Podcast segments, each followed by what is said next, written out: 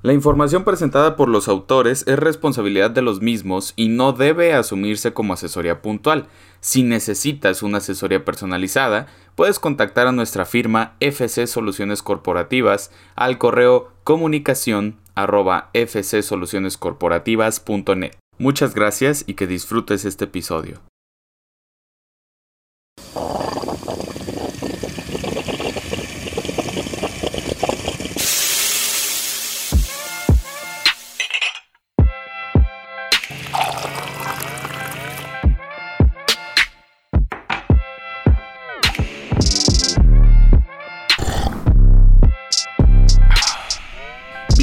Expresamente. Aquí se tienen las mejores conversaciones con un buen café sobre la mesa. Platicaremos con los expertos en empresas, en finanzas, desarrollo humano y mucho más. Así que prepara tu mejor taza de café y disfruta de esta plática que estoy seguro te ayudará tanto como a nosotros.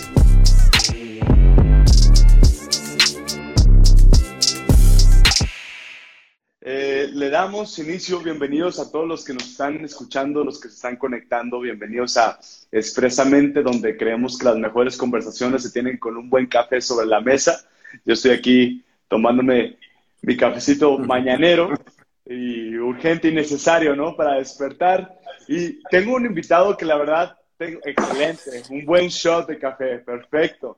Es la muy buena manera de iniciar este programa. Pues para los que se están conectando aquí en Instagram, bueno, comentarles que este es un podcast en el cual nos gusta hablar de negocios, nos gusta hablar también de temas financieros, pero también algo muy esencial y muy importante, hablar de desarrollo humano, porque estos, estas áreas no suceden sin esta última, ¿no? Es la esencial, es, es la sustancia con la que formamos nuestra vida empresarial, nuestra vida profesional, y es súper importante. Y el invitado que tengo el día de hoy es un invitado que nos va a dar tintes diferentes. Es la segunda ocasión que invitamos a un pastor. Entonces, ¿por qué no te presentes con la audiencia eh, para aquellos que nos estén escuchando a través de Spotify y, bueno, para los que están aquí también a través de Instagram?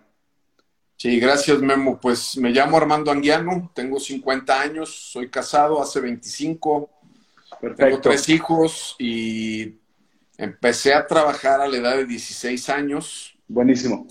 Buenísimo. tenemos un negocio en el cual fabricamos ropa y aparte iniciamos un proyecto de cafeterías y comercialización de café con mi hijo el mayor y también soy pastor en una iglesia. E, eso es lo que más me encanta de esta conversación, la mezcla de dos mundos por completos y quiero llegar hacia allá, ¿no? Y también quiero hablar un poco de la contingencia, pero bueno, vamos a ir parte por parte. Decías que empezaste a trabajar a los 16 años. ¿Qué, comenzaste haciendo, Armando? Es, una historia larga, voy a tratar de resumírtela. Eh, Dale.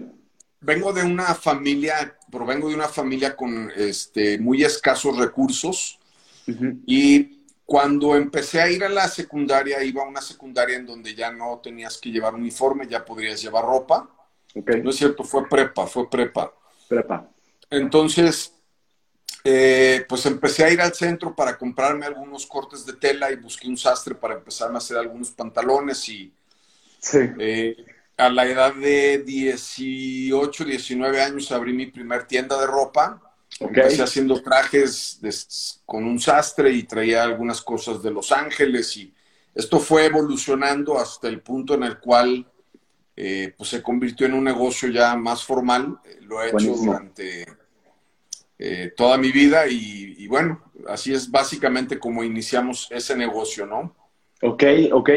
¿Y, y, cuáles fueron como los primeros pasos que empezaste a desarrollar en ese primer emprendimiento? Porque lo hemos platicado en otras ocasiones, eh, Saúl y yo, eh, que es mi socio, que en este caso no está con nosotros, pero que muchas veces el verdadero proceso empresarial es aquel que no, no se planea, que simplemente se intuye, se hace, se actúa, ¿no? ¿Cuáles fueron los primeros pasos en base a esa experiencia mínima, a lo mejor que tenías en su momento que tomaste? Mira, yo creo que de una forma empírica y hoy tal vez con un poco más de conocimiento, creo que cuando vamos a iniciar algo, cuando vamos a emprender algo, es muy importante poder detectar una necesidad. De acuerdo. Eh, si tú cubres una necesidad de alguien, ya tienes forma de poder emprender algo, ¿no? Sí. Entonces, en ese entonces fue cubrir una necesidad personal que después se convirtió en una necesidad económica y también una necesidad para aquellos que querían usar algo de lo que yo estaba haciendo, ¿no? Sí, sí, sí. ¿Dónde estaba, dónde estaba esta tienda? ¿Dónde, dónde arrancaste? Por curiosidad. Eh, en Providencia hay una plaza, bueno, había una plaza en Rubén Darío y Florencia que se llamaba eh, Plaza, creo que era Plaza Rubén Darío, te estoy hablando hace un rato. Ni siquiera casado estaba. Entonces, buenísimo. Eh, ahí, ahí puse mi primer tienda, era una tienda muy pequeña, tal vez de, no sé, nueve metros cuadrados, probablemente. En esa época no había muchas tiendas, ni boutiques, ni ofertas de ropa, no existía todo lo que existe hoy. No existía H&M, Zara, nada, por ese estilo. Absolutamente nada. Podías comprar tu ropa en Suburbia, podías comprar tu ropa en... ¿Fábricas de Francia, tal vez? No, no existía tampoco. Okay. Estaba Suburbia y había una tienda de, de, hombre que se llamaba Volpe en Providencia y luego abrieron otra tienda que se llamaba Génesis en Plaza México. Creo que esa fue la primera tienda de ropa como de hombre moderna. Ok, ok. Por ahí empezó el asunto. Entonces, empezó el boom, empezó a crecer esto y viste la necesidad de expandir. Ahora sí, tu tienda se desarrolló entonces, entiendo, a una fábrica o, o ya una producción propia de, una marca? Pues fue evolucionando. Este, creo que cuando comienzas a hacer algo, la experiencia y la dinámica del negocio te va llevando de la mano. a veces queremos construir eh, perfiles de puesto o queremos construir procesos sin haber eh, lanzado el, el, Es como un cauce de un río. Creo que el río te va llevando acuerdo. Y sobre la marcha vas elaborando los procesos y vas elaborando los perfiles. Y bueno, sí, para no alargarme mucho con eso, eh, tenemos eh, ya un rato en esto, como, como te lo digo, y más o menos en los últimos años hemos fabricado entre unas 600 mil prendas, 700 mil prendas wow. por año. Wow. Esa es nuestra producción. Okay. Y básicamente nos hemos especializado en tres productos que son jeans de caballero, camisas de caballero y jeans de dama. Hacemos otras cosas, pero básicamente ese es lo principal.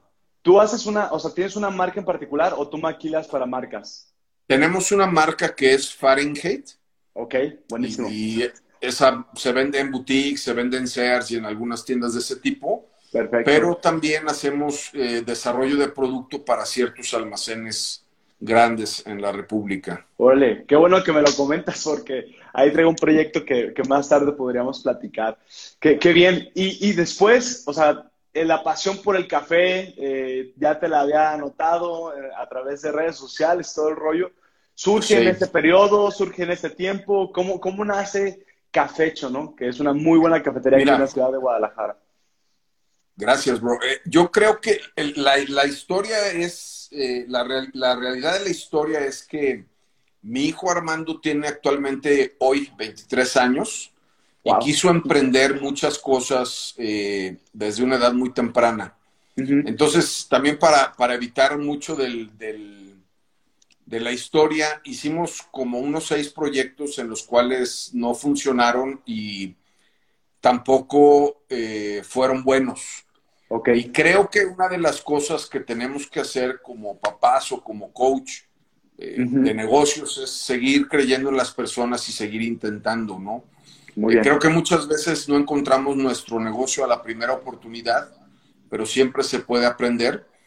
Entonces hicimos varias cosas con él. Al final tenía la idea de abrir una franquicia de un restaurante. No se dieron las cosas. Y finalmente, como somos hombres de fe, eh, una persona nos, nos, buscó a nosotros para poder abrir, para ofrecernos el local en donde hicimos el primer cafecho. Y la idea surge con toda esta revolución cuando Trump gana las elecciones, el presidente Trump. Entonces todos nos hicimos nacionalistas por un mes. Y consume lo, lo, lo, nacional y no sé qué. Y de acuerdo. un día platicando con mi hijo se nos ocurrió la idea de hacer algo que se llamara Cafecho en México Okay. Y después lo resumimos a Cafecho. Y la idea es obviamente impulsar el café mexicano. No estamos vendiendo café de otro país. Perfecto. Eh, y ya después evolucionó un poquito al poder eh, cultivar el café y ahora comercializarlo también de mayoreo, ¿no? Sí, totalmente. Digo, yo sé que todo empresario, emprendedor desea y cree que su proyecto vaya a, madurar y que vaya a tener cierto impacto, ¿no? Pero ¿se esperaban ustedes el impacto que, que, recibieron en la actualidad? O sea, ¿veían venir esto que está pasando con ustedes en la actualidad? O sea, una muy buena cafetería, muy bien conocida, con una buena reputación. Eh, no, realmente no, pero creo que el crédito eh, es totalmente de mi hijo porque un año antes de abrir la cafetería yo le dije, oye, bueno, pues está bien, yo el negocio de ropa, aunque es un negocio, el negocio de moda y fabricar es un negocio altamente complicado, pero después de muchos años de hacer algo te conviertes en experto. Eso no significa que seas bueno o malo, pero eres experto porque tienes una expertise de repetición. De acuerdo. Y eh, en el caso del café, yo le dije, pues métete a estudiar porque yo no le entiendo nada, ¿no? Entonces se metió a conocer, se metió a trabajar a algunos restaurantes, incluso sin ganar un sueldo, con el hecho de poder desarrollarse. Y, y la realidad es que hemos logrado conocer algunas partes técnicas, algunas partes de las propiedades del café, pero al final del día creo que la, el crédito es, es para él porque él se ha encargado de liderar este proyecto, ¿no? O sea, tú te has hecho un, un conocedor del café, pero más para tomarlo que para prepararlo. Sí, así es. Así Órale. Oye, me, llama mucho la atención eh, ese proceso con tu hijo de vamos a emprender y vamos a emprender juntos y caminando de la mano. Yo sé que como papá, a lo mejor el, el sentido de inversión en los hijos es ilimitado, ¿no? No tiene punto eh, final. Pero en ese proceso de vamos por aquí, luego por acá, y vamos con ese proyecto, luego por acá, ¿no hubo un, como un tema de, de roce, no, no, de tu parte? ¿Cómo, ¿Cómo manejabas o administrabas esa relación con tu hijo? Mira, sí, definitivamente cuando hay dinero eh, de por medio, la realidad es que las cosas eh, pues tienen cierta tensión, ¿no? Yo creo que lo que me ayudó fue un proceso de, paciencia, de amor, de gracia y también mucho el acompañamiento y el consejo de mi esposa, ¿no? Muy bien. Entonces, realmente eh, no es un asunto fácil, pero de alguna manera, eh, pues ella me insistía mucho, Sara, sigue adelante y apóyalo y creo que al final eh, cuando muchos de los adolescentes deciden qué carrera van a estudiar, todavía ni siquiera saben bien de acuerdo. y están preparados. Entonces, eh, no sé, tal vez eh, la, preparación te sirve, porque es bueno estar preparado, pero sobre la marcha vas encontrando tus dones cuando los pones en práctica y ves qué cosas te sirven, para qué eres bueno, cuáles no te funcionan, etcétera. Entonces, más o menos el proceso fue así.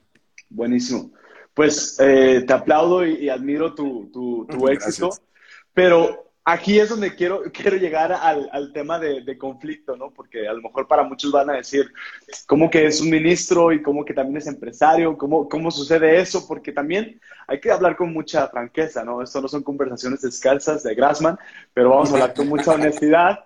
Este,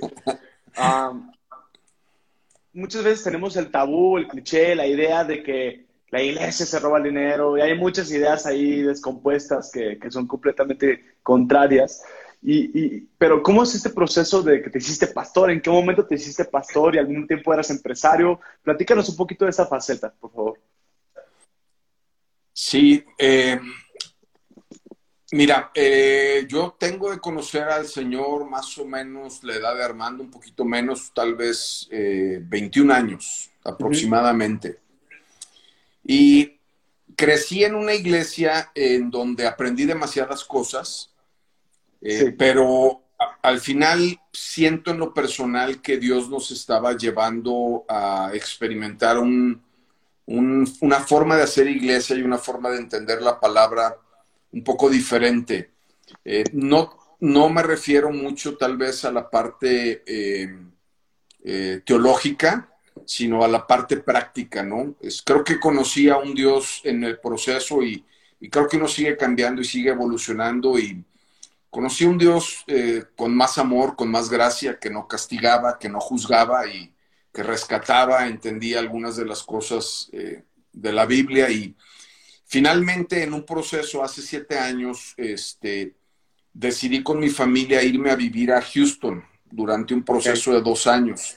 Okay, y este proceso tenía, tenía tres eh, objetivos. Uno era que mis hijos aprendieran bien inglés. Muy bien. El segundo era poder tener un tiempo de familia con ellos. Y el tercero era poder orar para ver qué es lo que Dios quería hacer con mi vida. Eh, como, como soy un hombre de fe, Memo, el tema de, de, generar negocios y poder hacer este dinero de alguna manera es algo que es importante, pero al final del día eso no te trae un propósito. Eh, entonces, si tú no vives eh, dentro de tu propósito, eh, nunca vas a tener satisfacción ni nunca vas a tener plenitud. Y bueno, estando allá y orando después de dos años, tomamos la decisión y sentimos que Dios nos estaba llamando para plantar una iglesia. Teníamos una idea muy global, no tan específica, aunque teníamos una idea, y básicamente lo podría resumir como que queríamos hacer una iglesia sin religión, en donde nuestros hijos pudieran eh, sentirse plenos y poder crecer y poder eh, conocer a Dios, ¿no? Desarrollarse conociendo a Dios. Me, quiero quedar con dos puntos de eso que platicas. Para los, los que nos están escuchando y, a lo mejor es la primera ocasión que escuchan a un pastor o, o los cristianos tienen mucha esta expresión de hablar con Dios o buscar a Dios o que Dios me hablara, me diera guía, ¿no? De pronto para otros es como, o sea, escuchas a Dios en tu cabeza o cómo le hace, ¿no? Me gustaría que tocáramos de una manera muy, muy sencilla, muy, muy, muy, muy por lo superficial. ¿A, qué nos referimos cuando hablamos hablar con Dios o, o escuchar la voz de Dios? Sí, eh, hay una parte en la Biblia que no, no, me acuerdo literalmente cómo dice, pero más o menos parafraseándola, dice, estad quietos, que yo soy Dios. Ok. Entonces, creo que, por ejemplo, algo de lo que está pasando ahorita en medio de esta cuarentena es, es una buena oportunidad para poder tener quietud. Muy bien. En otras palabras, cuando cualquier persona quiere saber qué es lo que Dios quiere para su vida o para poder escuchar a Dios, eh, creo que uno tiene que separar un espacio, ¿no? Creo que Dios también puede hablarnos en medio del ruido y del caos, pero a lo mejor la voz no sería tan clara. Entonces, en mi experiencia personal, todo parte con una idea en la cabeza. Okay. ah, me voy a ir a Estados Unidos porque quiero irme con mi familia, pero ¿sí será que Dios quiere que vaya? Déjame ponerle una llamada, perdóname. Sí, se, se, perdió un segundo, me imagino te marcaron algo por el estilo. Sí, no te preocupes. Sí. Entonces, de alguna manera, eh, creo que es empezar a buscar a Dios, ¿no? Tal vez a través de leer la Biblia Dios te pueda hablar.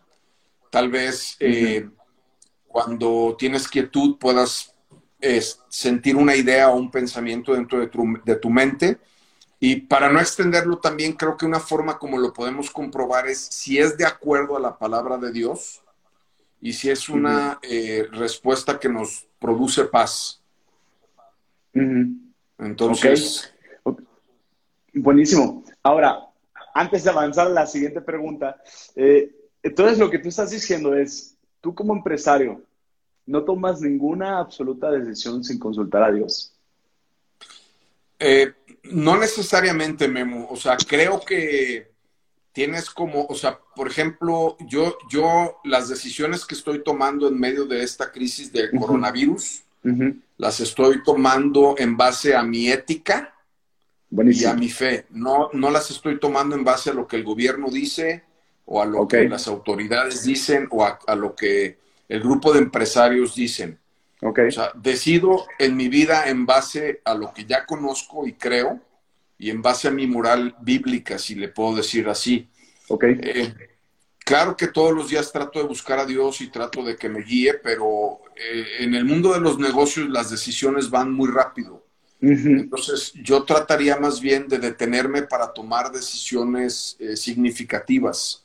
Okay. Y tal vez cuando sea algo que afecte en una escala mayor, sí tomaría un tiempo para pensar y para orar y para poder saber qué hacer, ¿no? Sí. Digo, sé que a lo mejor va a ser un poco extraño llamarlo así, pero a cierto punto el proceso de la apertura de la iglesia, que si no me equivoco tiene alrededor de cinco o seis años más o menos. Cinco años. Ha sido un proceso de emprendimiento, de cierta manera, ¿no?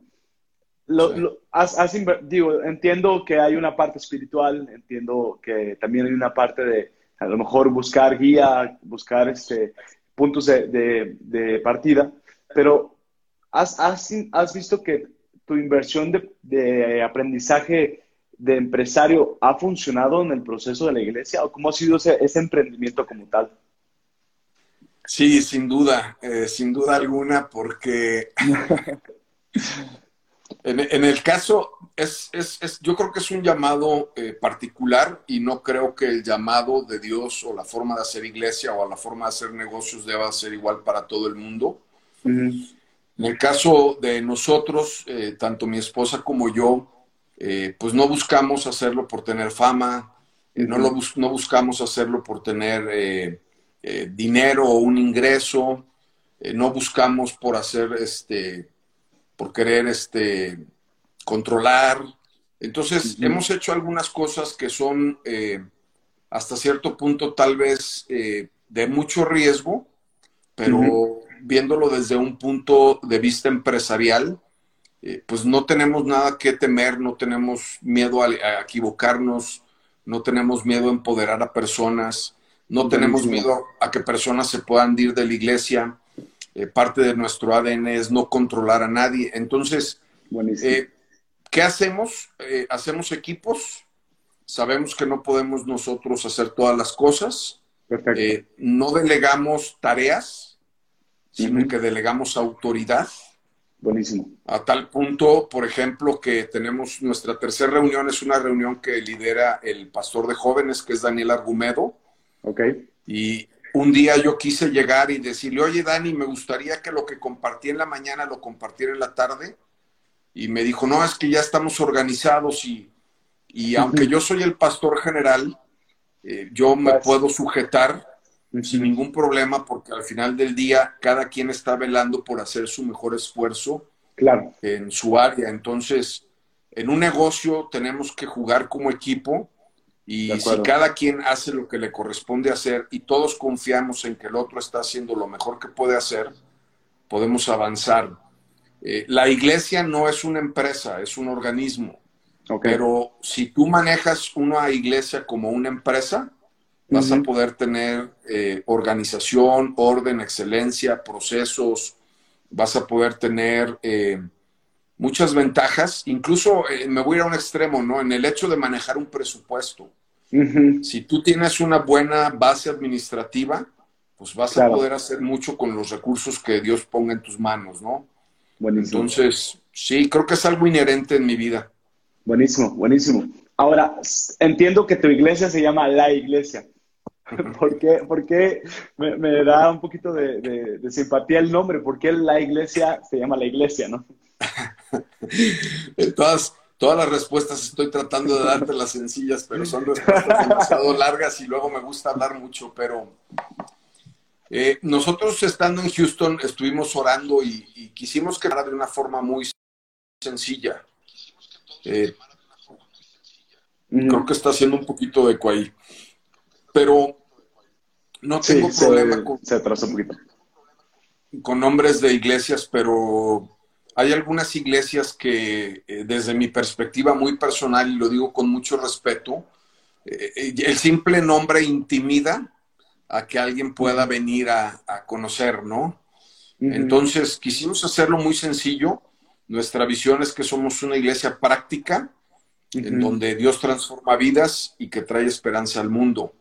Entonces, Dios nos dio el nombre, después luchamos mucho para cambiarlo, no pudimos y al final le pusimos la iglesia y nuestro logotipo tiene las letras entrelazadas porque pienso en lo particular que nos hemos desgastado mucho como cuerpo de Dios en, en denominaciones, en apellidos y al final del día todos somos una sola iglesia, nada más creo en una sola iglesia con diferentes expresiones. Muy bien. Y queremos ser una parte más de lo que es la iglesia de Cristo en México y en el mundo, ¿no? Buenísimo, buenísimo. Ahora, quiero, quiero entrar a lo siguiente que, creo que es un punto muy interesante.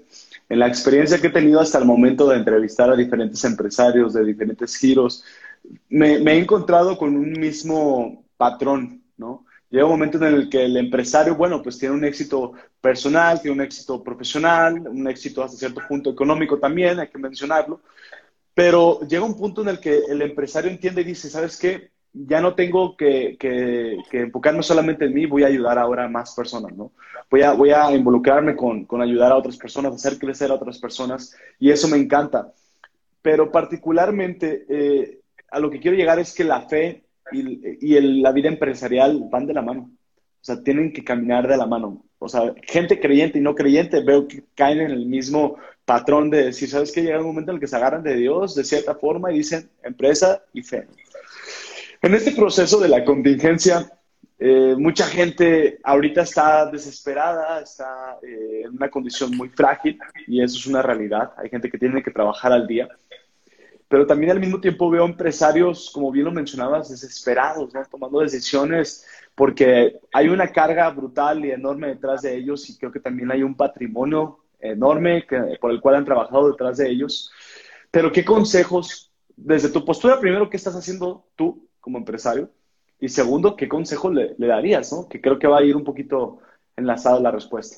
Sí, mira, eh, hablándote de lo que he hecho yo es, por ejemplo, el día que me tocó eh, ir a mi negocio a cerrar la puerta para los primeros 30 días, el negocio de ropa, en donde hacemos eh, ropa, eh, es la primera vez que yo cierro mi negocio en más de 30 años, más de una semana.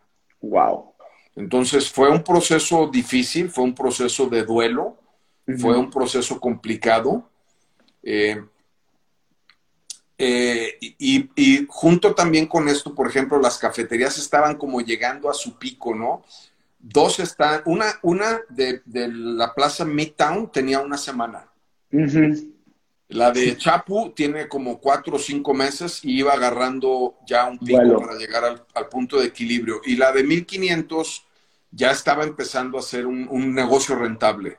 Entonces, como que llega el punto en donde eh, todo cambia de la noche a la mañana y creo que algo que, a mí me ayuda en lo personal es eh, tratar de pensar eh, que no todo en la vida es dinero. O sea, no todo se trata de dinero, claro, lo hacemos por dinero, necesitamos el dinero, el dinero es importante. Muy bien. Pero vuelvo atrás, ¿no? O sea, si hay un propósito por el cual tú estás haciendo las cosas, te puede dar una perspectiva diferente y pues lo que estoy haciendo es eso, es no desesperarme, es poder confiar en Dios, eh, poder eh, tratar de llevar a la práctica lo que he enseñado y lo que leo en mi Biblia y de acuerdo a lo que pienso que debo de, vivir, pasar un poquito de la teoría a la práctica. Y hay unas cosas interesantes también, Memo. En la parte humana, yo experimenté en la primera semana frustración, dolor, tristeza, eh, miedo, incertidumbre. Me empecé a quejar, caí en el juego de, ah, sí, esto va a estar muy mal, y, bla, bla, bla, y el gobierno, y el dólar, y bla, bla, bla, bla. Y creo que viví un proceso de duelo para llegar a una aceptación y después como hacer un reset y entonces ponerme en una actitud de, ¿sabes qué? Eh, tengo que hablar palabras de fe, tengo que cambiar mi, narrativa, tengo que autoliderearme porque pues, soy un empresario y soy el líder de una empresa o soy el líder de una iglesia, entonces creo que estoy en un proceso diferente y me ha servido. Sí, totalmente. ¿Qué, hiciste con tu gente? ¿Qué hiciste con tu equipo de trabajo? Porque también supongo que fue otra parte delicada. Sí, en el, en el caso del negocio de ropa, lo que hicimos fue que eh, el, gobierno nos pidió que pagáramos el sueldo completo, pero después de los 30 días, eh, todos van a estar obligados a pagar el sueldo mínimo si es que esto se prolonga. De acuerdo. Eh, yo lo que sentí que debería de hacer es pagarles el 50% y me incluí porque vivo de este negocio. Entonces también yo saqué el 50% de mi sueldo, pero mi compromiso es que mientras esto siga cerrado, no les voy a dar el sueldo mínimo, porque con el sueldo mínimo probablemente no van a poder hacer nada. Me voy a comprometer a poder eh, seguir dándoles la mitad de su salario. Eh, creo que estamos en un momento de supervivencia y todos tenemos que obrar de acuerdo a nuestras posibilidades y, a, lo que pensamos y creemos. Si me hubiera tocado esta temporada con una cantidad muy grande de dinero, a lo mejor les hubiera dado el sueldo completo. Sí. Pero no lo pude hacer. Sí. Eh, entonces, creo que hay tres opciones. Una es darles el sueldo completo un mes y después a lo mejor no regresar y no existir. La segunda es el otro extremo de no te doy nada porque la situación está muy mala y cerramos y perdóname. Lo cual creo que es muy inhumano, hablando de, tu podcast y de tu espacio. Y la conclusión a la que llegué después de pensar un rato fue, les voy a dar la mitad. En mi opinión personal, esto no se va a terminar el 30 de marzo. De acuerdo. Entonces, 30 de abril, perdón, 30 de abril, yo creo que probablemente va a continuar mayo y creo que la gente va a poder tener eh, eh, su, su, ingreso a la mitad.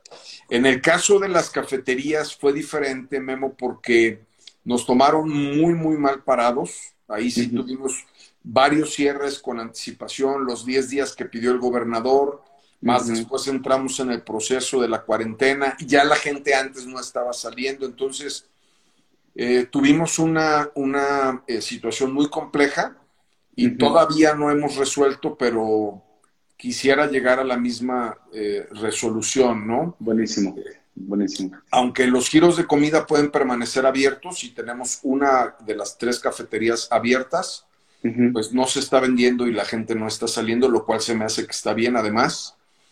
Entonces, eh, es, muy complicado, eh, pero creo que la fe y, la fe y la moral y la, y la forma de pensamiento tiene que estar como dentro de una esfera de la realidad. Sí. Entonces, eh, pues le pido a Dios que me dé sabiduría y también quiero apoyar a mi gente y seguramente lo podremos hacer pero es un momento muy complicado, ¿no? Cada empresa está en una situación eh, diferente y creo que debemos de tomar eh, con calma las decisiones que, vayamos a llevar a cabo. Justo, justo acabas de tocar el punto también al cual quería llegar. Eh, obviamente has vivido tu proceso personal y creo que está bien, ¿no? como ministro y como empresario está bien que estés viviendo esto. Pero ¿cuál es la conclusión que ahora tienes? O sea, ¿cuál es tu pensamiento, cuál es tu perspectiva en relación a la contingencia en un sentido de tu fe? Ah, eh, mira, es una respuesta complicada y larga. Dale, dale, tenemos tiempo. Eh, eh, si, lo pudiera compartir de una manera práctica, ¿tienes coche? Sí. ¿Tienes seguro? Sí. ¿Estás esperando chocar? No. Ok. Yo pienso así. Eh, cuando tenemos algo que importa, tratamos de protegerlo por si llegara a suceder un imprevisto. Sí. Entonces, yo no sé si son eh, el final de los tiempos, no sé si es el inicio del final de los tiempos. La Biblia habla de diferentes formas, pero lo que sí sé y me queda claro es que lo que estamos viviendo no es algo normal, es algo atípico. En mi opinión personal, eh, sin ser fatalista ni llegar a un extremo, pero pudiera ser, pudiera ser, eh, he puesto un énfasis muy importante en compartir eh, el Evangelio y compartir lo que Jesucristo vino a hacer. Queremos seguir enseñando principios y formas de vida y principios teológicos, pero creo que hoy para mí tiene un poco más de peso el, poder enseñarle a la gente por qué vino Jesús, ¿no? Estamos en la Semana Santa precisamente, o sea, ¿de qué se trata? ¿Por qué vino? Y si es el final de los tiempos, pues está bien. Si no es el final de los tiempos, no, no pasa nada, vamos a tratar de asegurarnos, vamos a tratar de usar los seguros que queremos tener. Y creo que Dios puso al mundo en pausa para que el mundo voltee a verlo. Eh, creo que Dios eh, tomó el micrófono. Creo que todo lo que está pasando es una respuesta de oración, porque algo por lo menos que a mí me ha pasado en lo personal, Memo, es que uno se vuelve tan frío de ver los videos y de ver el mundo tan eh, quebrado, tan, tan este, descompuesto. Y, últimamente cuando he estado viendo videos de lo que está pasando, como que he sentido ganas de volver a llorar. Entonces creo que Dios quiere sensibilizarnos. Creo que Dios quiere que podamos reflexionar en este tiempo. Creo que Dios quiere que podamos ver hacia afuera, que podamos eh, valorar, por ejemplo, el día de hoy, el día de hoy increíble, yo decía, eh, tengo un, lugar en el que puedo vivir, tengo comida. Este, a veces cosas tan sencillas perdemos de vista y no las valoramos, ¿no? De acuerdo. Entonces, yo creo que lo peor que nos podría pasar como humanidad es que esto pase y no nos demos cuenta de lo que estaba pasando. Mm. O sea que mi deseo es que podamos, dentro de este caos, eh, poder saber y poder tratar de discernir qué es lo que está pasando. Y creo que a todos, de una o de otra forma, Dios nos va a amar o a, hablar o a, enseñar cosas. Habrá quienes nos tengamos que reinventar como humanos y, a lo mejor crecer como maridos y como esposos y, como padres y eh, estamos siendo muy estirados y muy retados en nuestra fe y los que no tienen alguna fe también están siendo estirados y retados y esto puede sacar lo mejor de nosotros mismos. De acuerdo. Y puede ser un sufrimiento que nos pueda llevar a crecer. Eh, creo que al final del, tema eh, todo depende de, de, nosotros, ¿no? Yo publiqué en mi, en mi Instagram, creo que el día de ayer, puede ser la mejor semana de todas, porque depende de ti. Entonces, creo que al final nuestra felicidad la hemos entregado en manos de muchas cosas externas. De acuerdo. Y realmente la felicidad está en las manos y en el interior de cada uno de nosotros. Muy bien. Sí, lo, lo que mencionas creo que coincide mucho con lo que yo también he tenido como conclusión en estos días es que ahorita digo, claro está que la invitación para muchos es capacítate, eh, reinvéntate, eh, eh, crea una nueva oportunidad de negocio, un modelo de negocio y el proyecto y ponte y ta, ta, ta, ta, ta, ta. Pero al final del día, creo que la oportunidad más grande somos nosotros mismos, ¿no? Y como bien lo mencionabas, de crecer, de hacer un autodiagnóstico, de mejorar nuestra relación con nuestra pareja, nuestros hijos, familiares, tíos, primos, hermanos, papás, qué sé yo, curar nuestras heridas y, y como bien lo mencionas, pausar y detenernos a valorar lo que al final del día importa, que es estar unidos. O sea, ahorita nadie se preocupa por qué carro trae y cuánto estás vendiendo, sino simplemente con quién estás pasando tiempo. Buenísimo, me, me, encanta. Ya para ir cerrando el episodio, eh, Armando, dos preguntas con las que siempre cierro. ¿va? La primera es, es, es, es como mi, mi fórmula, nada más para conocer un poquito más a mis invitados. Vas a elegir a tres personas, ¿ok?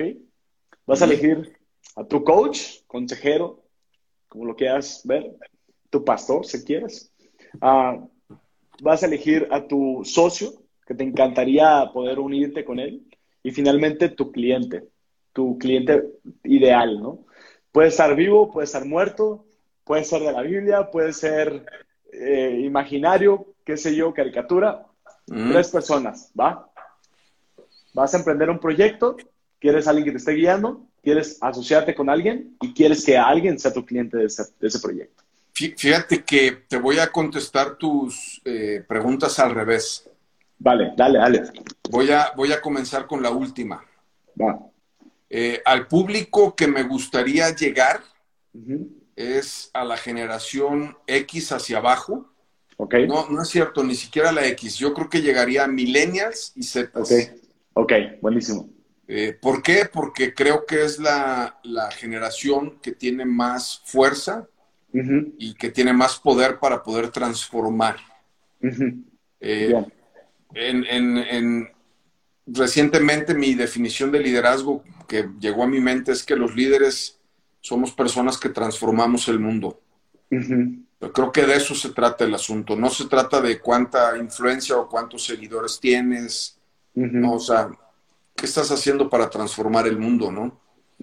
Entonces, esa sería a la generación que llegaría. ¿A quién me gustaría tener como socio? Eh,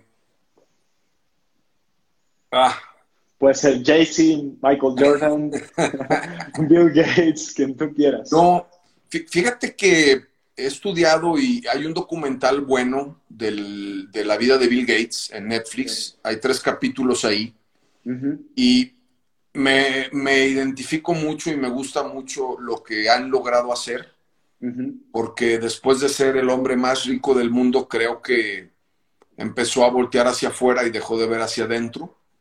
Eh, su esposa ah, es una persona que ha realizado, eh, Melinda Gates ha realizado labores increíbles para transformar el mundo y se invirtieron en poder erradicar este, eh, la polio, están ayudando al control de natalidad, aunque por ser católica fue muy criticada, pero no le importó, sino que quiso entregarse para poder cambiar las cosas han hecho proyectos para llevar agua potable y el último proyecto en el que estaba trabajando él era en energía nuclear, que finalmente ya no lo dejaron llevarlo a cabo. Pero lo, lo, elegiría como mi socio porque creo que él tiene más eh, valores y visión de cómo poder beneficiar al, al, mundo que mm. tomar de él. En otras palabras, él no está esperando tomar, sino está buscando cómo dar. Perfecto, buenísimo, buenísimo. ellos serían mis socios. Y finalmente tu, coach, consejero. Mándales, por favor, este podcast para que me nos busque Bill Gates. Sí, a poner eso. Y finalmente, ¿quién sería tu coach, tu consejero? Mira, eh, trataría de buscar a la persona más experta para poder llevar a cabo lo que fuera a hacer. O sea, si fuera algo de tecnología, buscaría a alguien que fuera experto en tecnología. Eh, si fuera alguien, si fuera a hacer algo de servicios, buscaría a alguien que fuera experto en servicios. Eh, si fuera a hacer algo de, eh, de ropa, buscaría a alguien que fuera experto en ropa. no tendría problema en encontrar un coach. Más bien lo que buscaría yo en un coach para elegirlo sería una persona que admire por lo que hace Buenísimo. y que yo eh, pueda estar dispuesto a poder aprender de él. Perfecto. Muy bien, muy bien. Y, finalmente, ¿qué, conclusión nos regalas, eh, pastor y empresario Armando Anguiano? Eh, yo creo que depende mucho de la vida y del llamado de cada persona y yo, eh, todo es respetable, pero si tal vez alguien escucha esto y siente que tiene un llamado bivocacional y puede intentar llevarlo o intentar emprenderlo, creo que sería bueno porque eh, de alguna manera el tiempo es muy limitado, ¿no? Entonces, creo que el tiempo en el que estamos en este mundo tenemos que aprovecharlo para poder rendir al 110 con todos los dones que Dios nos dio. Eh, nunca podemos eh, guardar o colgar los tenis o colgar los guantes y decir yo ya eh, llegué hasta aquí y estoy listo para descansar. Creo que tenemos que ir reinventándonos y tal vez encontrando diferentes posiciones dentro del, juego, pero eh, creo que el, tema es que podamos eh, vivir con, plenitud y compasión, ¿no? que podamos encontrar en el fondo cuál es el propósito por el cual fuimos creados y pues llevarlo a cabo, ¿no? Perfecto, perfecto. Pues muchísimas gracias, qué, buena conversación tuvimos. Me encantó poder conocerte un poco más y, te vuelvo a repetir, espero que cuando tenga tu edad tengas a barba y, fue, un honor tenerte acá con nosotros. Recuerden que esto es expresamente donde las mejores conversaciones se tienen con un buen café sobre la mesa. Eh, me encantó tenerte con nosotros, eh, Armando, y de verdad espero muy pronto seguir eh, en contacto contigo y, luego platicar incluso de proyectos. Muchas gracias por haber estado con nosotros y gracias a todos los que se han estado conectando y, y es un gusto conocerlos. ¿no? Gracias a ti, Memo. Qué bueno que tengas este espacio. Creo que es muy importante poder generar espacios en donde la gente pueda crecer y aprender y emprender. Sí, Así que ánimo, felicidades por hacerlo y chido, gracias, por invitarme. No, al contrario, un gustazo. Nos vemos. Bye. Que estén bien, saludos. Muchísimas gracias por escuchar este episodio de Expresamente. Solo tú puedes hacer que este contenido que decidiste escuchar siga mejorando para ti día con día y te invitamos a que nos sigas en nuestras redes sociales, en Instagram como arroba expresamente-mx y en Facebook como expresamente mx. Ahora, ¿quieres enterarte de todo lo que ocurre en el tema financiero, fiscal y económico? Sigue nuestro newsletter que se encuentra en nuestra página de Facebook de FC Soluciones Corporativas. Esta es una marca aliada a Expresamente, es de la familia de Expresamente. Puedes agendar tu cita y créeme que habrá un equipo de contadores y fiscalistas listos para brindarle apoyo y solucionar cualquier problema en tema financiero de tu negocio. Así que visita nuestra página, agenda tu cita, reúnete y haz que tu negocio explote ese potencial financiero que tú ni siquiera sabías que estaba ahí. Muchísimas gracias y nos vemos la siguiente semana. Hasta luego.